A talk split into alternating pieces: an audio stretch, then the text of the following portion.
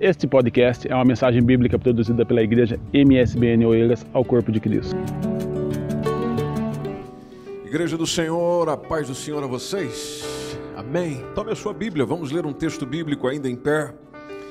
Logo após você vai poder tomar o seu assento. Vamos ler a palavra de Deus em Isaías capítulo 53. Livro do profeta Isaías, capítulo 53, nós vamos ler o versículo 4 e o versículo 5. Vamos ler apenas esses dois versículos por agora. E logo após a gente vai lendo um pouquinho mais. É, a palavra do Senhor nos diz no versículo 4 de Isaías 53 o seguinte: Verdadeiramente Ele tomou sobre si as nossas enfermidades e as nossas dores levou sobre si. E nós o reputamos por aflito, ferido de Deus e oprimido. Mas ele foi ferido pelas nossas transgressões e moído pelas nossas iniquidades. O castigo que nos traz a paz estava sobre ele, e pelas suas pisaduras fomos sarados. Amém. Pode tomar seu assento, por favor. Hoje gostaria de refletir um pouco com vocês sobre cura divina, porque todos nós temos alguém na família ou em nós mesmos uma necessidade que pode ser suprida com uma cura que vem de Deus. E eu sei que, naturalmente, quando se fala de cura, nós também, ao mesmo tempo que temos certezas, temos indagações, temos perguntas. Então, por exemplo, quando nós vamos para a Bíblia, nós percebemos que a cura divina é um dos benefícios derivados da morte de Cristo. Um dos textos a que isso se refere está justamente no que nós acabamos de ler, Isaías 53, que é, que é dito 700 anos antes da morte de Jesus acontecer na cruz do Calvário. Mas quando Mateus está redigindo o Evangelho, ele recita esse texto de Isaías. Tanto que lá em Mateus 8,17 ele diz: Olha, assim se cumpriu o que fora dito por intermédio do profeta Isaías. E aí ele repete aquilo que nós lemos: Tomou sobre si as nossas enfermidades e pessoalmente levou as nossas doenças. Aí quando olhamos para o ministério de Jesus, percebemos o porquê que Mateus disse isso. Ah, o Evangelho segundo Lucas, capítulo 4, versículo 40 nos mostra que um certo dia da vida de Jesus, quando dá o cair da tarde, as pessoas vão trazendo à presença de Jesus todos os que tinham diversos tipos de doença. E o texto diz que Jesus ia curando. A, a, o método de Jesus era de impor a mão sobre cada um deles. Então Jesus chegava, colocava a mão, naturalmente essas pessoas iam sendo curadas. Então, a cura divina, ela é parte do Evangelho. Quando nós olhamos para a palavra do Senhor, nós vemos ela como parte do Evangelho, sendo promessa do próprio Evangelho para aquele que crê, ou para aquele que busca esta cura, porque Marcos 16, 18, a expressão de Jesus dizendo que porão as mãos sobre os enfermos e estes serão curados e estes serão curados. Outras versões dizem: estes curarão. Agora, existem alguns meios para que a cura divina chegue. O, o, primeiro deles é justamente a oração pessoal, ou seja, o doente a orar. A Bíblia conta um exemplo de Isaías capítulo 38. Aliás, este exemplo está relatado em Isaías capítulo 38, entre o versículo 1 e o versículo 5, de um rei chamado Ezequias. Você pode observar no texto que diz que naqueles dias Ezequias adoece e ele esteve à morte. Aí veio ter com Ezequias o profeta por nome Isaías, que é filho de Amós, e ele vem com uma mensagem de Deus para Ezequias, dizendo: Olha, assim diz o Senhor, põe em ordem a tua casa, ah, porque morrerás, não viverás. Então o Ezequias vira o seu rosto para a parede e ele ora ao Senhor. No versículo 3, é, a oração dele é detalhada da seguinte forma: Lembra-te agora, ó Senhor, e eu te peço, de que avalies o modo que eu tenho andado diante de ti. Eu tenho andado diante de ti em verdade. Eu tenho andado diante de ti com um coração perfeito. Eu tenho feito o que é reto perante os teus olhos. E essa expressão de Ezequias é feita com muitas lágrimas. Tanto que o texto diz que ele chorou muitíssimo, chorou amargamente. Aí vem a palavra do Senhor a Isaías, que ainda estava pertinho, dizendo para ele: Olha, volta lá ter com Ezequias e diz para ele: Assim diz o Senhor, o Deus de Davi, teu pai, eu ouvi a tua oração. Eu ouvi a tua oração e vi as tuas lágrimas. E aí é o seguinte: eu vou acrescentar aos teus dias 15 anos. Segundo Crônicas, capítulo 32, versículo 24, diz até, porque Crônicas é um, é um livro que traz história, e ele diz que naquela época Ezequias ficou muito enfermo à beira da morte, ele suplica ao Senhor que ele responde, concedendo-lhe um sinal miraculoso. O, o livro de 2 Reis, capítulo 20, versículo 1, que conta e narra a mesma história, diz o mesmo texto: Ezequias esteve à beira da morte, o profeta Isaías, Reis coloca assim: o profeta Isaías, filho de Amós, foi visitá-lo e declarou para ele para ele organizar a casa, porque ele não iria se recuperar. Uma palavra difícil de se ouvir, e não vindo de um inimigo, mas vindo do próprio Deus que você serve por meio do seu profeta, chegando para si dizendo: Olha, você não vai recuperar, você vai encontrar com a morte. Mas veja que a coisa muda numa oração sincera, numa oração verdadeira, retratando a própria vida com lágrimas nos olhos. E aí, no texto que nós lemos do versículo 2, ele tornando-se para a parede e clamando ao Senhor, então nós percebemos que é parte da cura o desejo de ser curado.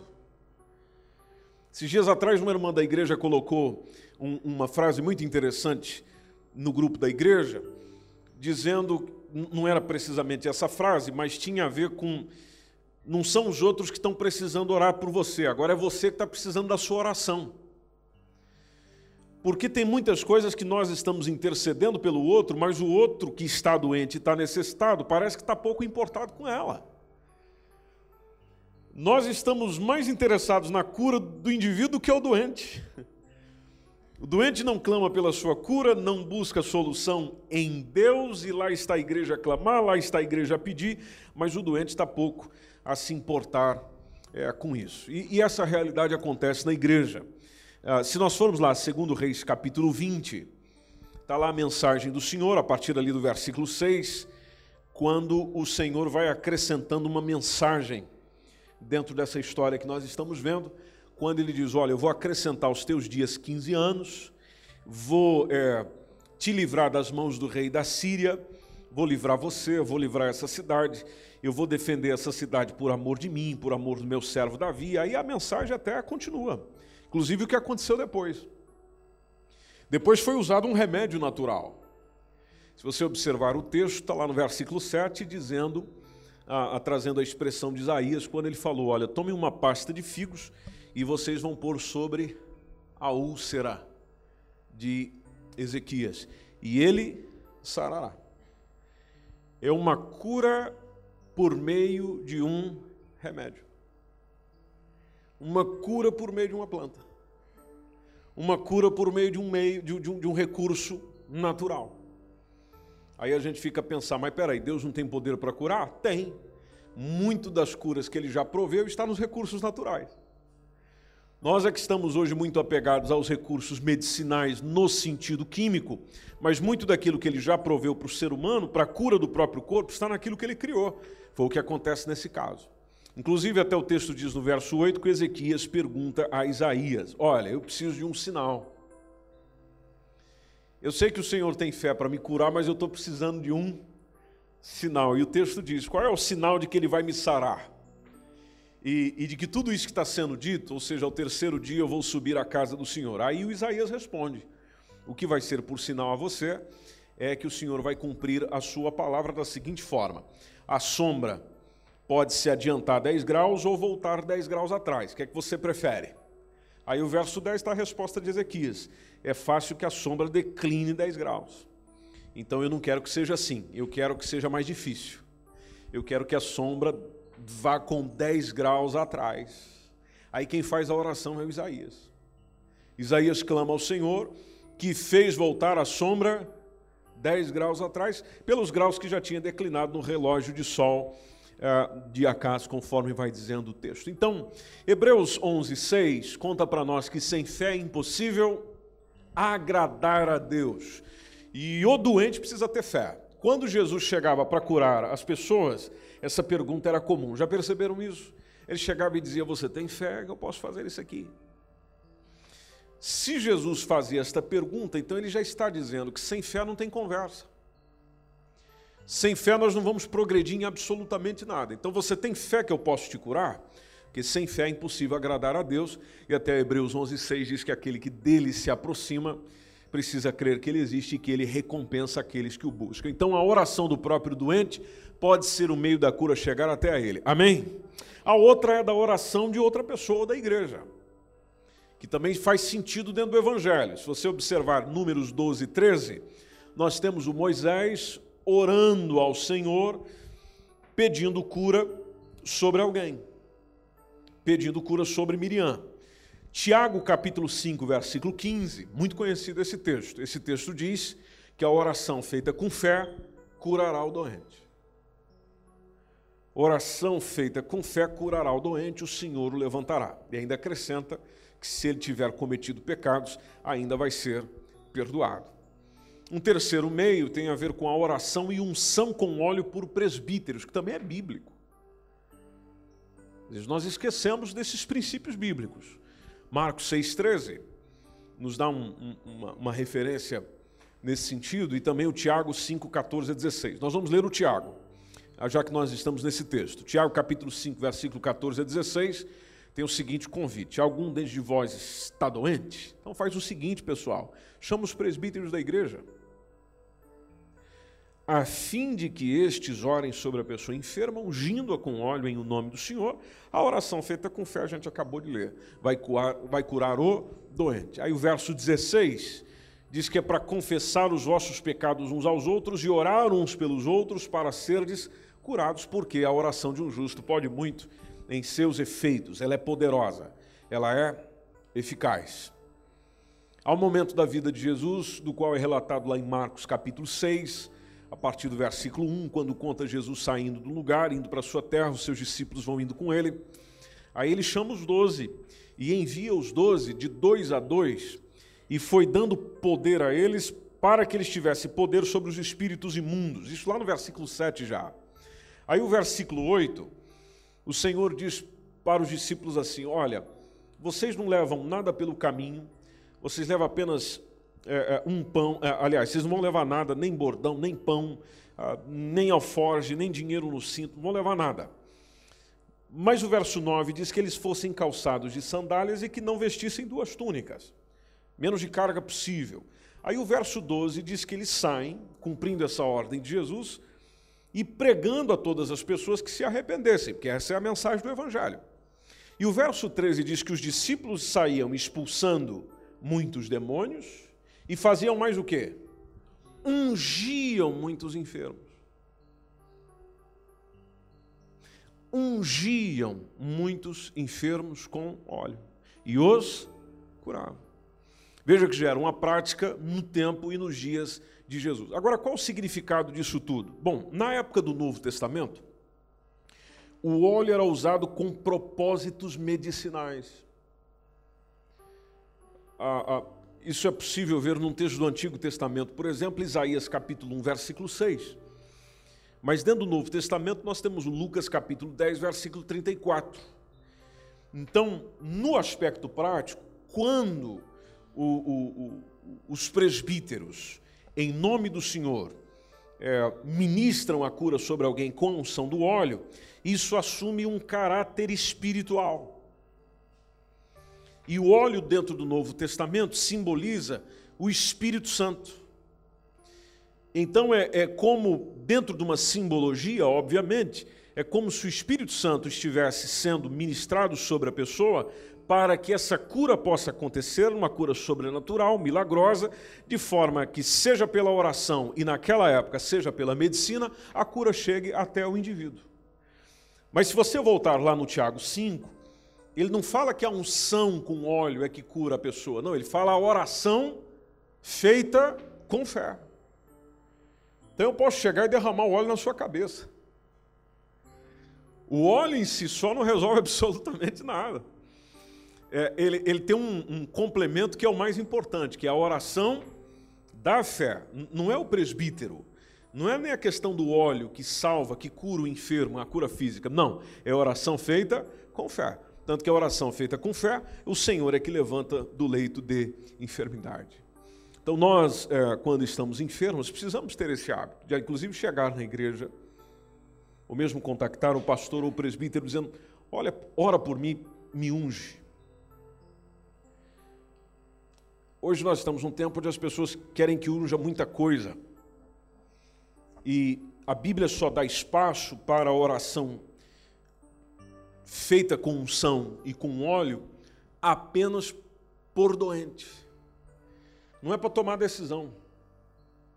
Ah, me unge aqui que eu preciso tomar uma decisão semana que vem. Não, não é para isso. Biblicamente, é para quem está doente. Também não é para ungir ambiente, casa. Precisamos ungir a casa. Precisamos... Não, não, não. A Bíblia não dá espaço para isso. A Bíblia sempre coloca unção sobre pessoas. E que tipo de pessoas? Pessoas doentes. Você está doente? Estou. Então é para você. Não, a minha questão é outra. Então é só a oração feita com fé. E isso é o suficiente, segundo a palavra do Senhor. Amém, meus irmãos? E existe também, biblicamente, os dons de curar em ação, que isso é importante. Isso está em 1 Coríntios 12, 9, quando diz que a outro pelo mesmo Espírito é otorgada a fé e a outro pelo único Espírito os dons de curar. Deus pode usar pessoas entre nós, por meio do seu Espírito Santo, com dom de cura. E essa pessoa colocando a sua mão sobre alguém, colocando a sua mão sobre o doente, pode ser usado para a cura de uma pessoa. Que o Senhor te use nesse sentido. Essa é a minha oração. Que o Senhor te use nesse sentido. Uma pergunta que todos nós temos é por que, que muitos não são curados? Primeiro ponto. Pela falta de fé em Deus. Tiago capítulo 1, versículo 6 diz que nós devemos pedir, lá o texto está falando de sabedoria, mas o Tiago, no versículo 6, capítulo 1, versículo 6, diz uma coisa muito importante: que aquilo que a gente pede tem que ser pedido com fé. Peça, porém, com fé. Aí depois ele acrescenta: não duvidando. Não duvidando. Se eu tiver 0,01% de dúvida numa hora que eu estou falando com Deus, então já tem dúvida. Se eu tiver um pouquinho de dúvida aqui dentro, então já existe dúvida.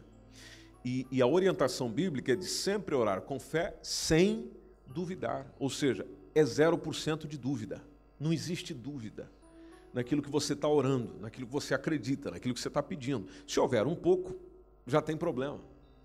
Pedir com fé, não duvidando, por quê? Porque aquele que duvida é semelhante à onda do mar que é levado pelo vento e lançado de uma parte para a outra, ou seja, não tem firmeza. Aí o versículo 7 diz que essa pessoa não vai receber nada. Isso vai respondendo a nossa pergunta. Veja, não pense tal homem que receberá do Senhor alguma coisa, vai receber nada. E aqui complementa porque é que Jesus sempre dizia para as pessoas se eles tinham fé. Você realmente tem fé de que eu posso fazer isso? Sem fé é impossível agradá-lo. Marcos 11, 23, tem uma mensagem de Jesus quando ele diz: Eu vos asseguro que qualquer pessoa ordenar a esse monte, levanta-te, lança-te no mar, e não houver dúvida em seu coração. Vocês conhecem esse texto, mas o que me chama a atenção é essa parte que está no meio: e não duvidar em seu coração. Não pode haver dúvida. Mas crer se fará aquilo que diz: tudo que disser lhe será feito. A crença tem que ser a 100%. Então, às vezes, alguém não recebe por causa disso. Talvez a pessoa se apresenta com fé, mas na verdade a fé não existe a 100%. Não recebe por isso. Segundo, pecado não confessado e abandonado. Isso pode impedir a minha cura.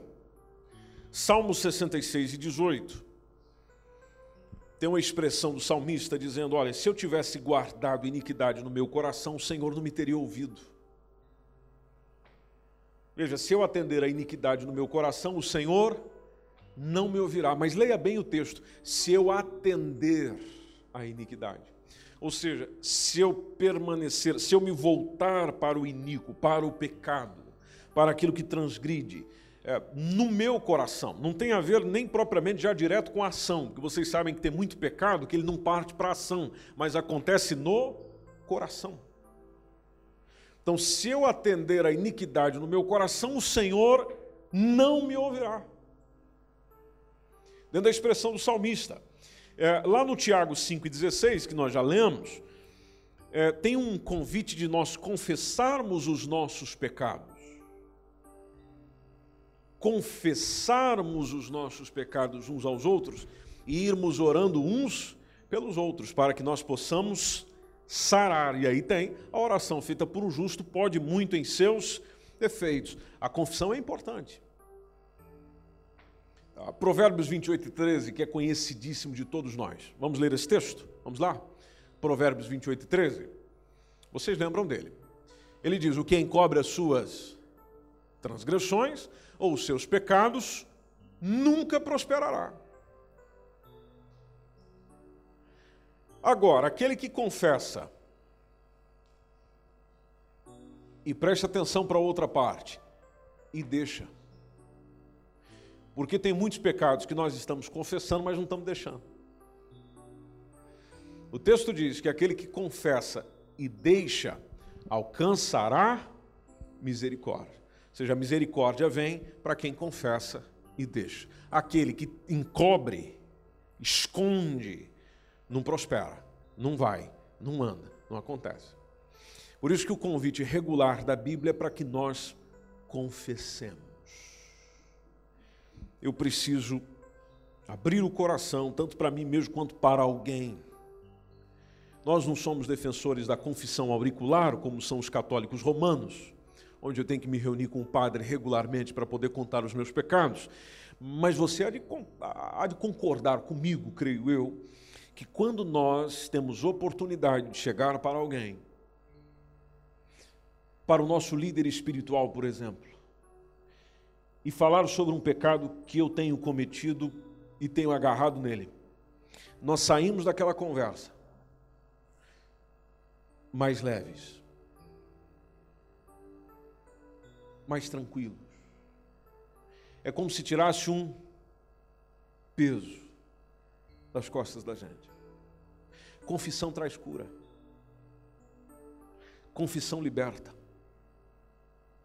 Confissão abre espaço para que as coisas aconteçam precisamente no campo espiritual. Às vezes isso pode estar atrapalhando a cura de alguém. Porque ainda mais agora com o desenvolvimento da própria ciência que nos mostra sobre as doenças psicossomáticas, ou seja, problemas que na verdade são de ordem emocional, mas que interferem no físico. Então eu corro para o médico, o médico olha, analisa, me vê por inteiro, tira todos os exames e diz: Você não tem nada. Bom, você não tem nada que pode ser detectado fisicamente, mas a sua alma está doente. E naturalmente isso reflete no corpo dói isso, dói aquilo, é problema daqui, é problema dali. E não é por você já estar com 70, 80 anos, que a gente sabe que a máquina vai sentindo um pouco mais nessa idade. Aqui não tem ninguém, aqui é todo mundo de 40 para baixo. Mas, naturalmente, o corpo em sentindo não é por causa da idade, é justamente por causa de situações não resolvidas no meu coração. Eu preciso tratar disso. Senão não serei curado. Outra coisa que é, dentro desse assunto, por que muitas pessoas não são curadas? E, e, e, e posso ser um bocado radical em dizer isso aqui. Algumas pessoas não são curadas por misericórdia de Deus. Acredite nisso. Como é que é? É isso aí mesmo. tem muitas pessoas que não são curadas pela misericórdia dele. Por quê? Porque para muitos o único freio para deixarem de pecar é a doença.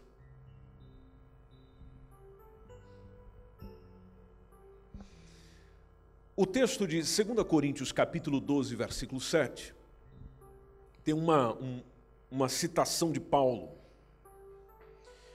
do qual ele está a dizer sobre um tal de espinho na carne. Vocês já ouviram falar desse espinho?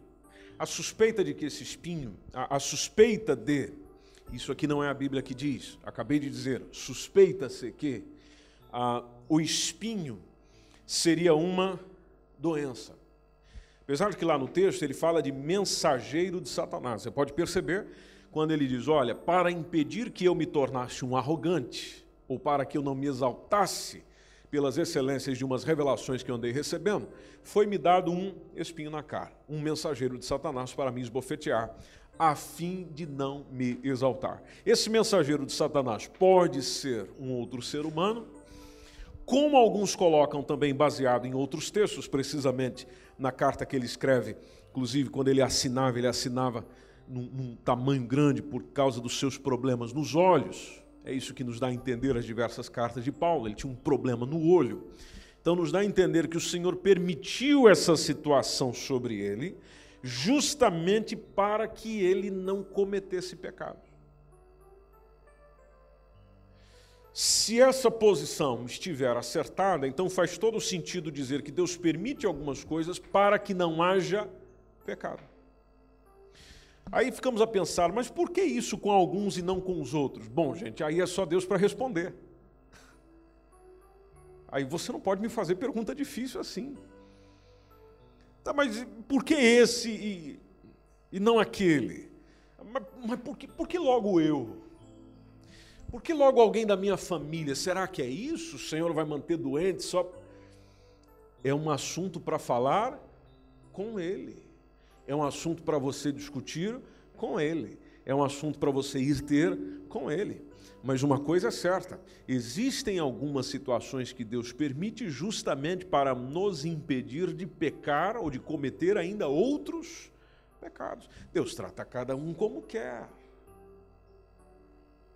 E quem sou eu para chegar para ele e dizer: esse o senhor tem que tratar desse jeito, o outro o senhor tem que tratar de outra, ou tratar de outra maneira? Não, eu não posso fazer isso. Aliás, ele não faz acepção de pessoas, mas ele sabe como tratar a cada um na medida que deve ser tratado.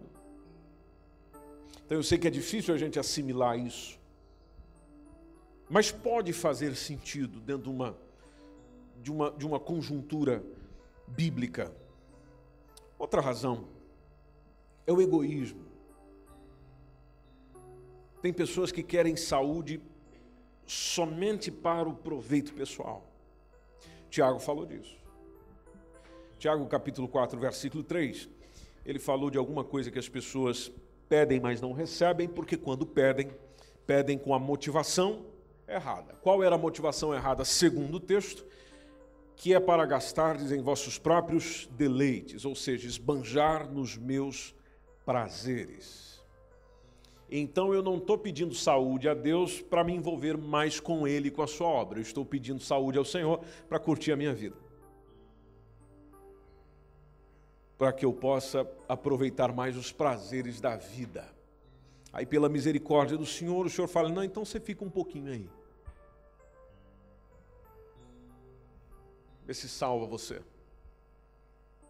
Outra razão de alguns não serem curados é pela falta de perseverança na busca da cura. Tem gente que desiste.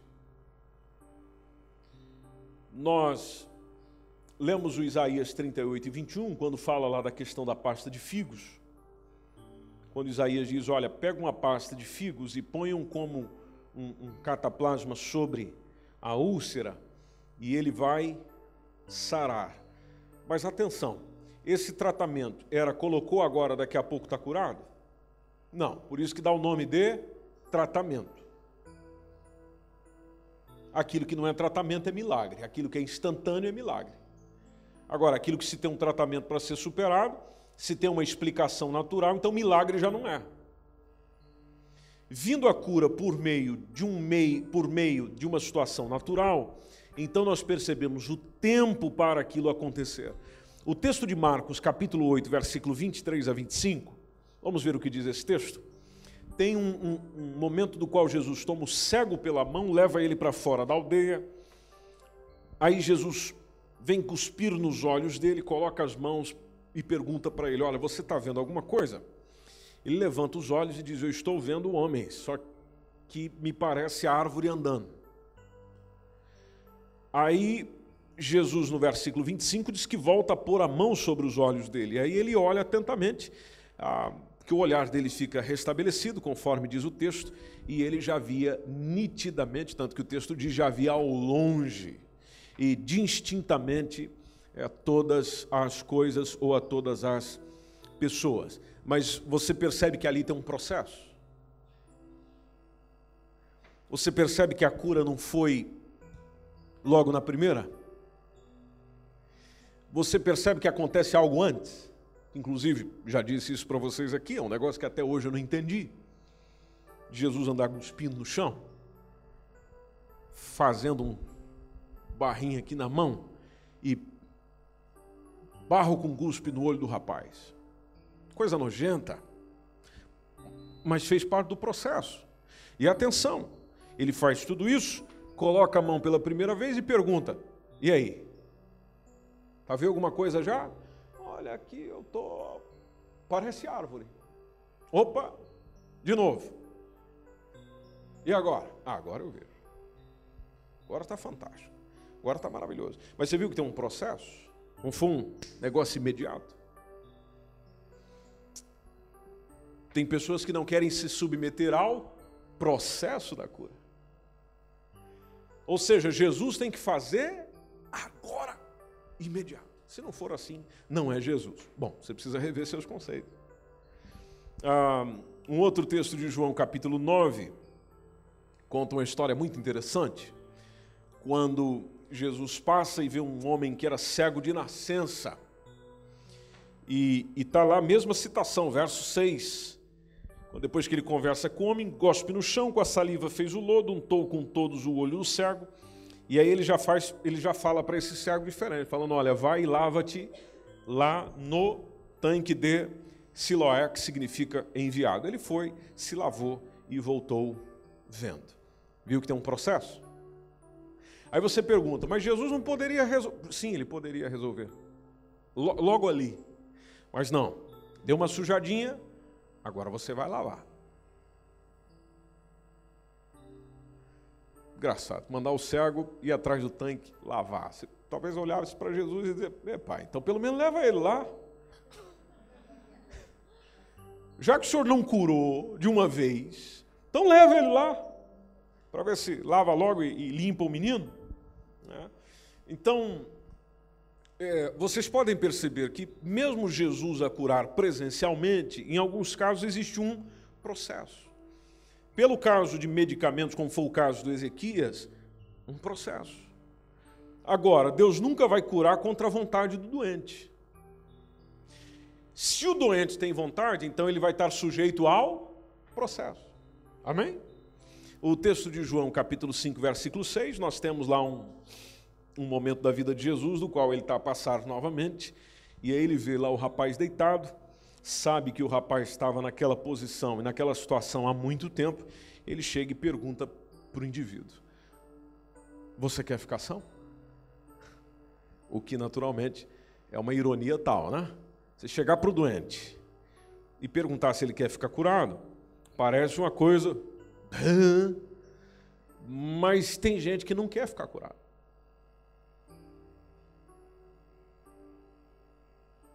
Não sei se você já encontrou com gente assim, mas parece que tem gente que gosta de estar doente. Pela ciência é chamado de hipocondríaco, não é? É isso?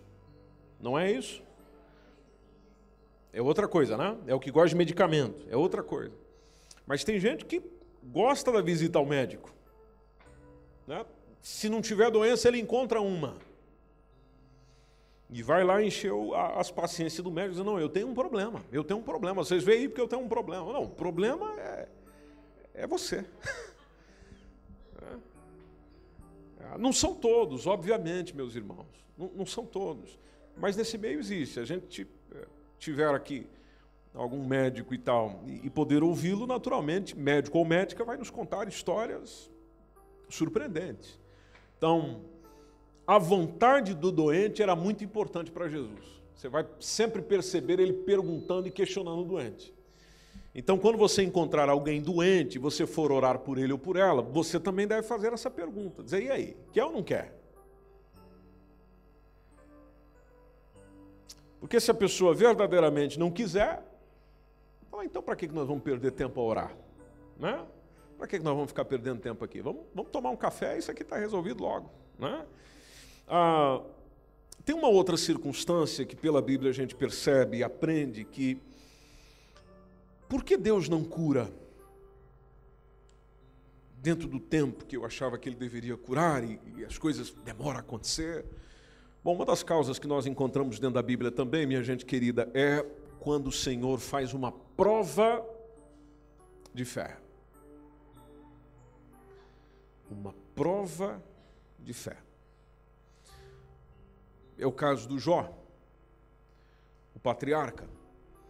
E, e tem um texto lá de Tiago 1, 1, 3, capítulo 1 e versículo 3, ele diz que a prova da nossa fé produz paciência. Então, alguns de nós, o Senhor quer ensinar o quê? A paciência, a sermos perseverantes. Nós somos muito imediatistas. Então, o Senhor, para chegar na paciência, utiliza um meio, uma pedagogia que naturalmente é uma pedagogia que vai nos fazer ser provados. Uma delas pode ser uma situação de enfermidade, porque ela vai provar a sua fé. Se você ler o Lucas, capítulo 21, versículo 19, é interessante esse texto. Esse texto nos diz que é na nossa paciência que nós possuímos o quê? possuímos a nossa alma. Ganhamos a alma.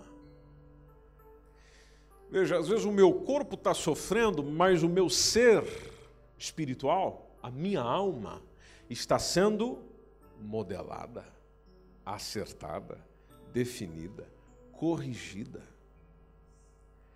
Porque se não fosse com sofrimento, às vezes, o meu corpo, a minha alma se perdia. Então Deus sabe como tratar comigo e com você, Ele sabe como gerir muito bem isso. Se a gente ler Romanos capítulo 5, verso 3, 4, o, o testemunho de Paulo é de que ele se gloriava nas tribulações. E, e, é difícil você ter alguma glória, algum prazer nas tribulações, porque ele diz que a tribulação produz paciência. Aí eu e você ficamos irritados porque estamos sofrendo, perdemos a paciência quando o Senhor permite ela para que a gente a ganhe. E aí perguntamos, mas o Senhor não resolve isso? Não, ele não resolveu essa parte ainda, porque a parte que é para resolver mais rápido, não deu. Romanos capítulo 8, versículo 28, nós conhecemos muito bem esse texto, e a gente até diz quando está sofrendo, e diz para os outros também. Sabemos que todas as coisas contribuem juntamente para o bem daqueles que amam a Deus. Deus age em todas as coisas com o fim de beneficiar todos que o amam. Mas às vezes, para nos trazer benefício, o caminho é mais doloroso. Aí eu, como disse para si. Só é possível perceber melhor isso se a sua comunhão com Ele for sendo desenvolvida, senão você entra no campo da incredulidade. Entramos no campo da incredulidade e da reclamação, perdemos a fé. Perdendo a fé, perdemos tudo que precisava para ficar forte. Ou seja, a prova da nossa fé mostra a nós que a nossa fé não é sólida. de que verdadeiramente nós não acreditamos no Senhor. Porque se eu questiono Deus, e se eu vou apresentando questões, questões, questões, questões, questões, que não é simplesmente para compreender, mas é para questioná-lo, por que ele está permitindo isso, então eu já, não eu já não estou no campo da fé, eu estou no campo da incredulidade. Porque para ter fé eu não preciso de respostas.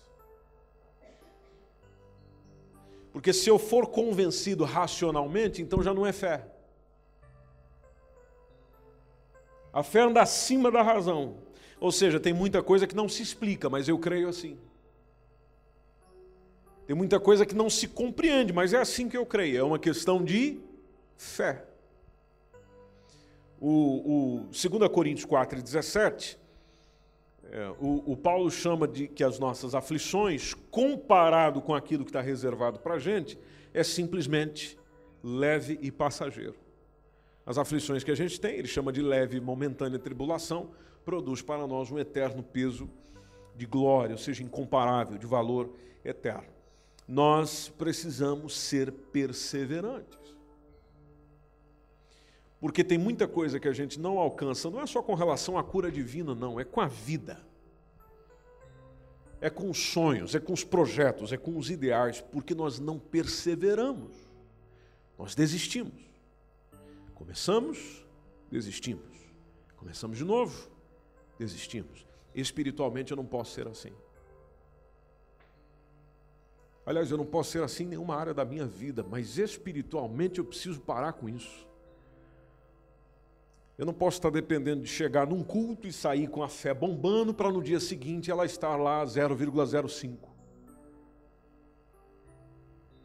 Não. Eu preciso pôr um, fim nisso. Eu preciso ser firme e constante. Firme e constante firme e constante. Firme e constante. Porque se eu conseguir permanecer nisso, mostra que eu já aprendi a lição. Tendo aprendido a lição, eu já posso ir para o próximo nível.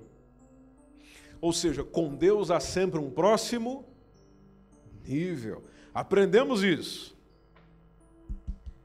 Parabéns. Tem uma próxima batalha aí chegando semana que vem. Que é para quê? Que é para você ir ficando melhor. Melhor na sua fé, melhor na sua convicção, melhor na sua persistência, melhor na sua palavra, melhor no seu testemunho, melhor. Ah, mas Deus vai permitindo as coisas pesadas. Bom, Deus só permite peso para quem aguenta. Porque Ele não permite nós passarmos além do que nós suportamos. Se ele liberou sobre a sua vida um negócio desse, é porque, sob a ótica dele, que te conhece melhor do que você mesmo, você aguenta. Você é que acha que não.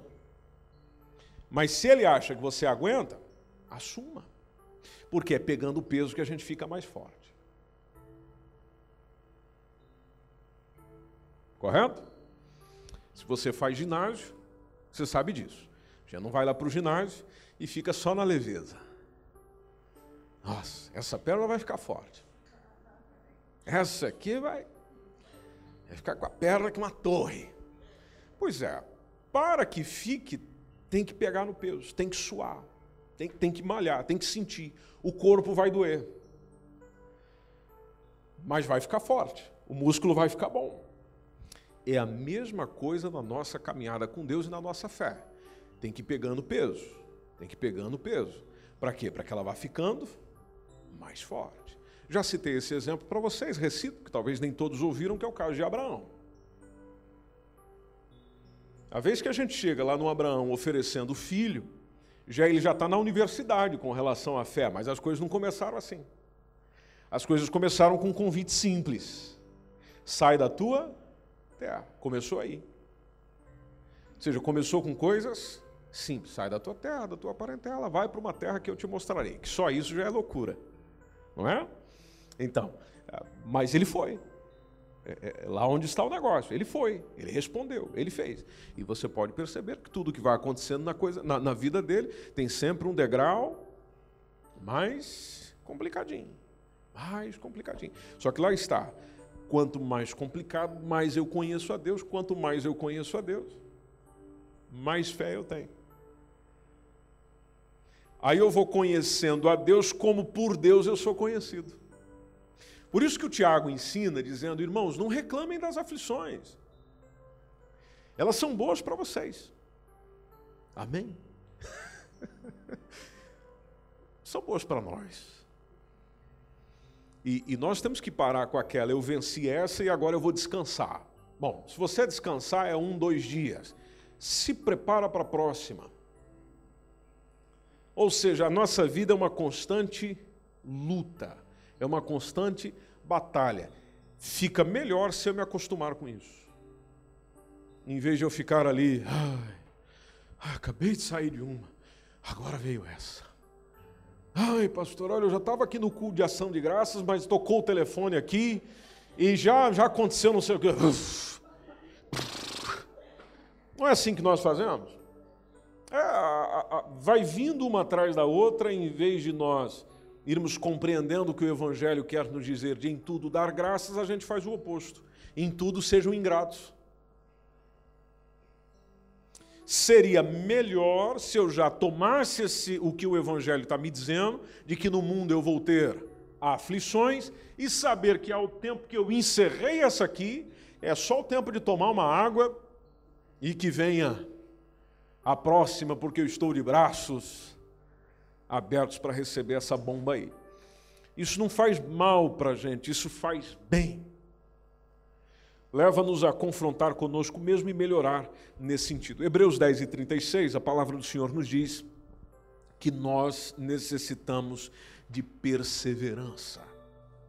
Necessitamos de perseverança. Vejam lá, nós, porque necessitais de paciência porque para que depois de haver desfeito a vontade de Deus, a gente possa alcançar o quê? A promessa. Mas preste atenção no meio do texto. Depois de haverdes feito a vontade de Deus. A promessa chega depois que eu faço a vontade de Deus. Aleluia. Depois que eu cumpro a vontade de Deus, eu recebo aquilo que. Então, o Senhor permite umas coisinhas complicadas aí, meu irmão, minha irmã, para que a gente aprenda a fazer a sua vontade. Fazendo a sua vontade, resposta chega, milagre chega, cura chega, libertação chega para a sua vida, em nome do Senhor Jesus. Aleluia, minha gente! E existem pecados que são para a morte, a Bíblia fala disso. 1 João capítulo 5, versículo 16. É, tem uma referência que é um conselho de João, dizendo: Olha, se alguém vir o seu irmão cometer pecado que não é para a morte, então o que é que você vai fazer? Segundo a orientação bíblica, nós vamos orar.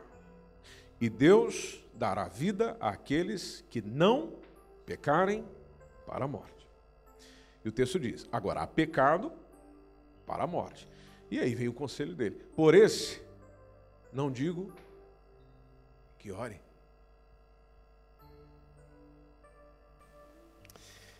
Se você observar em Números capítulo 15, versículo 30, vamos ver se a gente entende esse negócio de pecado para a morte e pecado que não é para a morte.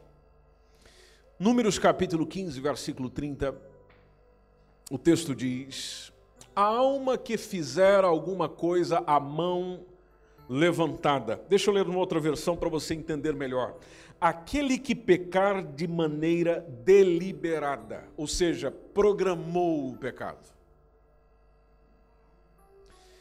Quer seja dos naturais, quer dos estrangeiros, ou seja, quer seja nativo, quer estrangeiro. Diz o texto. Injúria ao Senhor. Opa! E tal alma será extirpada do meio do seu povo. Ou seja, essa pessoa comete um grave insulto contra o Senhor. Pecado deliberado. Sabe aquele pecado que eu programo, planejo? Eu sei que é. Mas eu faço questão de organizar para que saia da melhor maneira possível. É um insulto a Deus. Cometo grave insulto contra o Senhor. A, a mensagem do Senhor para o povo de Israel é que com essa pessoa, o que vocês vão fazer? Vão eliminar. Jeremias capítulo 7, versículo 16. Tem uma mensagem do Senhor para Jeremias dizendo: Jeremias é o seguinte: Não ores por este povo, nem levantes por ele clamor ou oração, e nem me, olha Deus não querendo ser incomodado, nem me importunes, porque eu não te ouvirei. Por quê?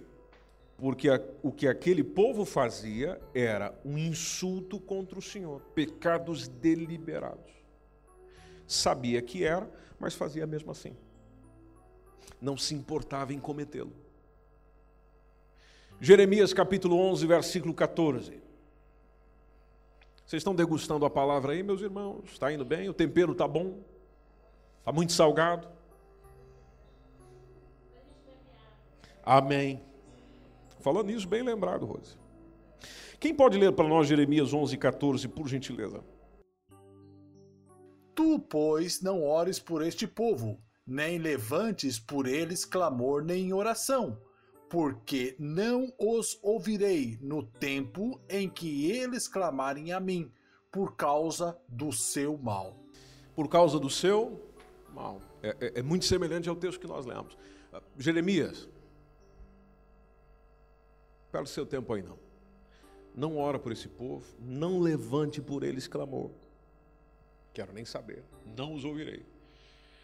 Por causa do seu mal, ou seja, aquilo que eles estão a cometer é um pecado deliberado. Atenção, Deus está a falar aqui do seu povo. Ou seja, o povo que sabia o que era pecado, sabia o que Deus condenava, mas mesmo assim fazia.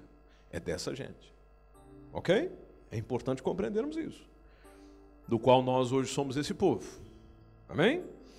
Jeremias 14, 11. Veja quantas vezes o Senhor disse isso a Jeremias. Logo, Jeremias que era um chorão.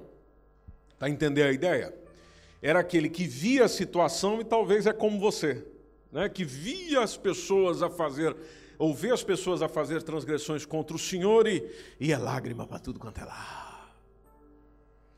Por isso essa repetição para Jeremias. Para aí, Jeremias, para com esse choro aí. A expressão do texto: Não rogues por este povo para bem. Havia um tratamento de Deus para com esse povo, então você não vai rogar por eles em favor deles. Aí tem um outro texto indo agora para o Novo Testamento, de Hebreus 6 e 6. Quando esse texto já foi abordado aqui diversas vezes, nossos irmãos já pregaram sobre esse versículo diversas vezes. Mas Hebreus 6 e 6 fala sobre aqueles que se distanciam, se apostatam da fé. E diz que para as pessoas que se apostatam da fé, e, e uma prática comum de quem se apostata da fé, é justamente de não querer mais saber ou não querer fazer o que Deus quer que seja feito, porque eu também não quero mais nada com esse Deus. Então, o texto diz que para aqueles que apostatam da fé, ou apostataram dentro do texto, é, diz que eles, lendo o texto, recaíram, sejam outra vez renovados. Ali, se a gente pegar o contexto, diz é impossível que eles sejam outra vez renovados para arrependimento. Por quê? porque eles de novo crucificam o Filho de Deus e expõem a vergonha, expõem ao vitupério. Deixa eu ler numa outra versão. A King James, na versão portuguesa, diz: apostataram da fé e é impossível que tais pessoas sejam reconduzidas ao arrependimento, tendo em vista que contra si mesmos estão crucificando outra vez o Filho de Deus e zombando publicamente dele. E zombando publicamente dele. Ah, esse texto que nós vamos ler agora nos esclarece ainda mais, que é Hebreus capítulo 10, versículo 26. Hebreus 10 e 26. E aqui a gente entende o que é pecado para a morte. Porque se pecarmos, o quê? De que maneira? Voluntariamente. Depois de termos recebido o conhecimento da verdade, então já não resta mais sacrifício pelos pecados. Lembre-se que é muito importante que você observe o contexto. Depois, se você puder em casa e tal, essa mensagem vai estar disponível na internet. Você pode ouvi-la novamente. Tome a Bíblia, tome o contexto por inteiro e observe bem o contexto, para que você possa perceber melhor. Mas há, há uma versão que diz assim: se pecarmos ou se vivermos deliberadamente em pecado, depois de termos recebido o pleno conhecimento da verdade, então já não resta sacrifício pelos pecados. Dentro do contexto da aplicação, tem a ver com o sacrifício de Cristo na cruz do Calvário, que foi feito uma vez por todas. Agora, 1 João 5,17, voltando lá no João, o João diz que toda injustiça é pecado. Às vezes a gente fica a pensar, é, o que é pecado o que não é? Bom, a iniquidade tem a ver com diferença. Toda iniquidade é pecado, e há pecado que não é para a morte. O pecado que não induz à morte, ou que não é para a morte, tem a ver no sentido físico e tem a ver no sentido espiritual. Tem pecados que me levam para a morte física, mas todo pecado me leva para a morte espiritual. Alguns com mais intensidade. Por exemplo, quando eu peco deliberadamente, ou seja, consciente de que eu estou a cometer um pecado, então eu já estou me matando, espiritualmente falando. Eu já estou cometendo um suicídio espiritual. Deixa eu te citar um exemplo. Eu sei que mentir é pecado. Eu sei. Como foi dito aqui terça-feira, a gente sabe. Mas agora eu vou ter que ter uma saída e a saída é mentira. Eu estou me matando espiritualmente falando. Então, morte, que significa justamente separação, há uns que provocam morte física, mas tem outros, e não provocam, outros que não provocam, mas tem outros que provocam morte espiritual ou mais acelerada ou menos acelerada. Aquela que realmente arrebenta comigo é aquela que deliberadamente, voluntariamente eu peco. Organizadamente eu peco. O exemplo bíblico é Davi. Davi que teve aquele envolvimento com a Batseba, fala: como é que eu resolvo agora o problema com o marido, porque a mulher está grávida? Bom, aí ele planeou o pecado. Lembram-se disso? Ele organizou, falou: deixa eu trazer esse cara. Aí esse cara vai, está com saudade da mulher, ele vai para casa, ele está com a mulher, a mulher já vai estar tá grávida mesmo, daqui a pouquinho, nove meses, resolvido o problema. Legal, o nome do Senhor é exaltado e glorificado. Seu safado. Deu certo? Não, o cara não foi para casa. Não estava com saudade de Batseba. Estava preocupado com o pessoal lá na guerra dormiu fora. Opa, vamos para o plano B. O plano B, veja, veja a organização. O plano B é coloca ele na frente de batalha. Por quê? Naturalmente, Davi era guerreiro, sabia que na frente de batalha é onde o bicho pega. Esse cara vai morrer. Aí eu resolvo esse problema. Planejado, organizado. Foi o que aconteceu, resolvido o problema na cabecinha de Davi. Mas vocês sabem que Deus está de olho em tudo. Passa um tempinho, vem o Natan, não vou entrar nisso agora, vem o Natan para bater um papinho com Davi. Davi achando que já estava tudo resolvido, que está encoberto. Eu, eu, organizei, eu pensei nisso aqui. Shh, shh, já está tudo certo. Já está tudo certo. Pecado deliberado. Nós morremos. Nós morremos. Aí a gente fica pensando, então por que, que eu estou doente? Bom, como é que anda a sua vida de pecado? Quais são os seus pecados? Não são os seus pecados que estão te levando para uma morte? E que em vez de tratar com isso, você está mergulhando cada vez mais nisso? Não é isso que está matando você? Fica aí para você pensar com o Espírito Santo. Ah, último lugar, ah, por exemplo, o não querer perdoar ao irmão. Há um texto de Mateus 18, do versículo 15 ao 35, quando o Senhor fala sobre o perdão do pecado de um irmão. E aqui é Jesus que ensina, gente.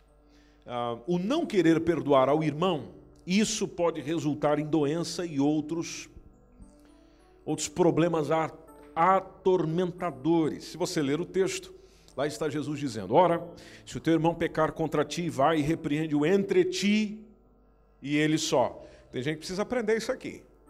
Às vezes nós temos uma reunião num GAF, às vezes temos uma reunião de homens, às vezes temos uma reunião de mulheres, aí apontamos o dedão para fulana, para o fulano e diga: Olha, fulano. Não é isso que a Bíblia diz. A Bíblia diz: é você e ele, você e ela. Se ouvir, segundo Jesus, você ganhou o teu irmão.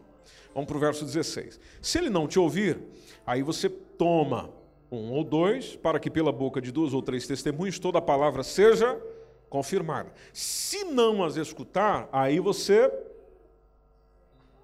Vamos para a igreja. E se não escutar a igreja, então na no ensino de Jesus, essa pessoa é um gentil, essa pessoa é um publicano. Na linguagem da época era pode descartar. Aí você fica a pensar: não, Jesus não descarta ninguém. Não, Jesus não coloca ninguém para fora. Meu irmão, minha irmã, o rebanho é de Jesus. Ele traz e coloca fora quem ele quiser. Eu é que não posso mandar ninguém para fora, mas Jesus pode. A palavra é dele. Em verdade vos digo que tudo que ligardes na terra será ligado no céu. Tudo que desligardes na terra será desligado no céu. Veja que quando Jesus disse isso é dentro desse contexto. Também vos digo que, se dois de vós concordarem na terra acerca de qualquer coisa que pedirem, isso lhes será feito por meu Pai que está nos céus. Porque onde estiverem dois ou três reunidos em meu nome, aí estou eu no meio deles. Então Pedro aproxima-se do Senhor e diz: Senhor, até quantas vezes eu é, pecará o meu irmão contra mim e eu lhe perdoarei? Até sete? Jesus disse: Eu não te digo até sete, eu, eu, eu, eu, vou, eu vou multiplicar o negócio. Até setenta vezes 7. Aí Jesus entra numa parábola. Nós estamos estudando sobre parábola na escola dominical.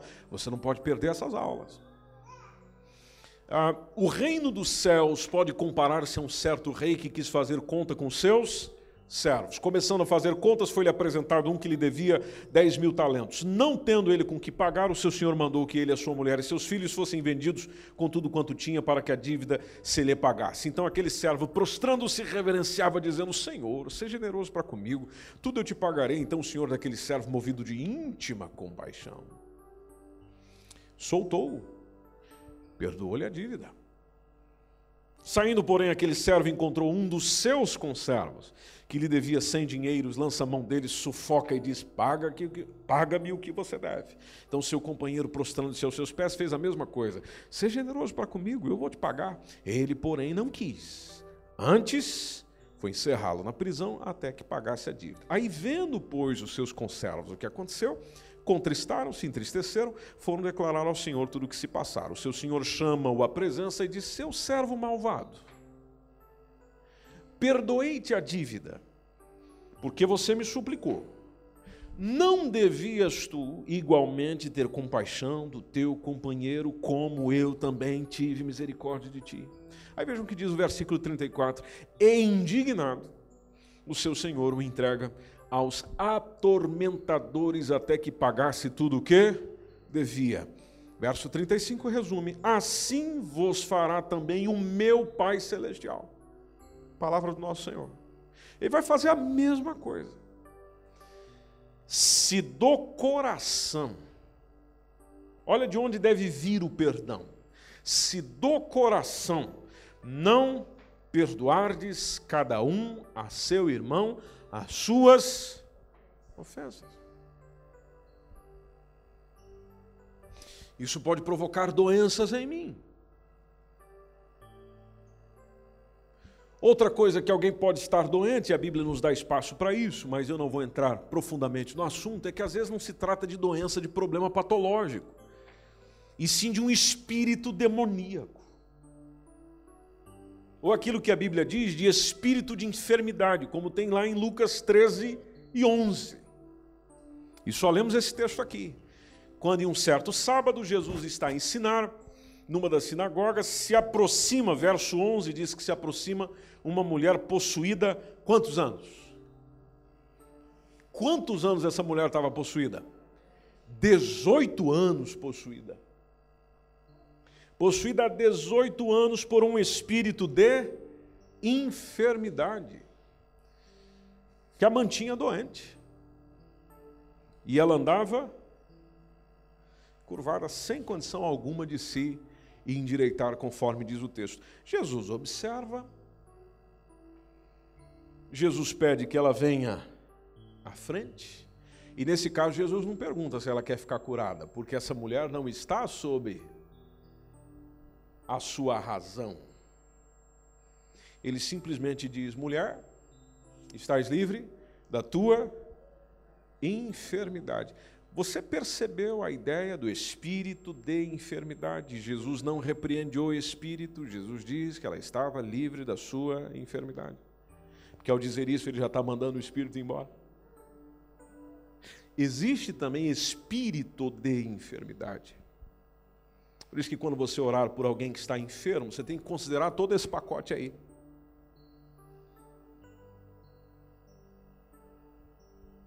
Não sei se você anotou. É, todo esse pacote aí pode ser um espírito de enfermidade, pode ser que essa pessoa não consegue liberar perdão, pode ser que essa pessoa está mergulhada em pecado, pode ser que essa pessoa realmente não quer ser curada, está aqui só gastando o meu tempo e a minha oração e a minha fé. Aí tudo isso você vai jogando na oração, obviamente, né? Tudo isso você vai dizendo, vai falando com o Senhor, e o Senhor, ao seu tempo, revelará. Há outros textos que falam dessa questão de, de, de pessoa estar enferma por causa de um espírito maligno. É, Lucas 11, 14, por exemplo, Jesus expulsa um demônio que estava mudo. Um indivíduo mudo. Mas não era um problema patológico, era um demônio. Ah, Lucas 8, 2 fala, por exemplo, de algumas mulheres que haviam sido curadas no ministério de Jesus de espíritos malignos e doenças, e uma grande conhecida é a Maria Madalena, que só Maria Madalena tinha sete, juntando com as outras.